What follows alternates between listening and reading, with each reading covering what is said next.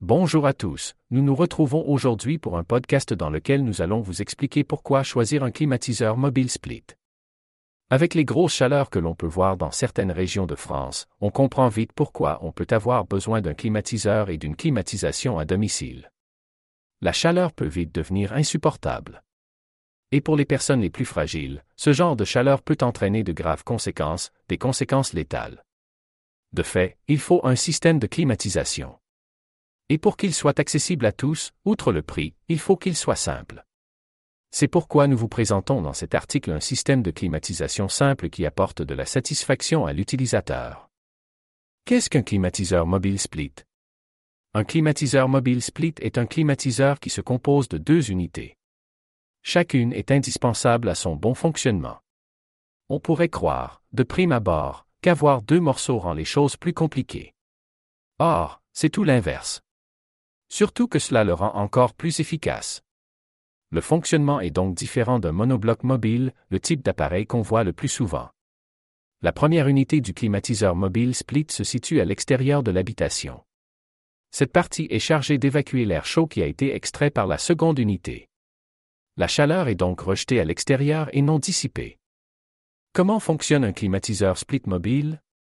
Le fonctionnement d'un climatiseur split mobile est assez simple le fait que celui-ci soit mobile ne change pas grand-chose à la donne. En fait, il s'agit d'un type de clim qui dispose de deux unités.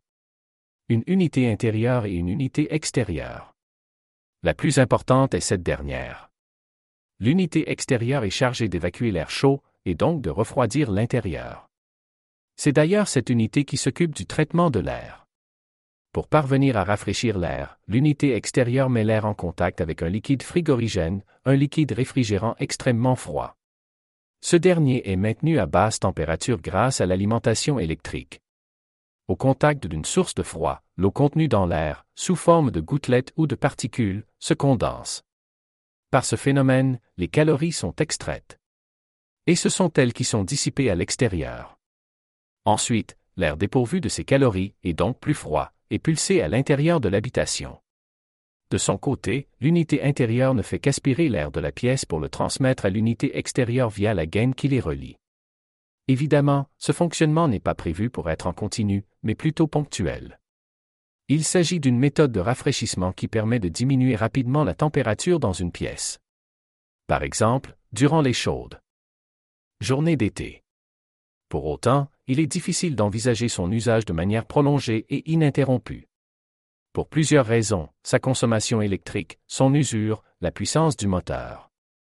Nous arrivons à la fin de ce podcast, ne vous inquiétez pas, on se retrouve très bientôt pour un nouveau podcast.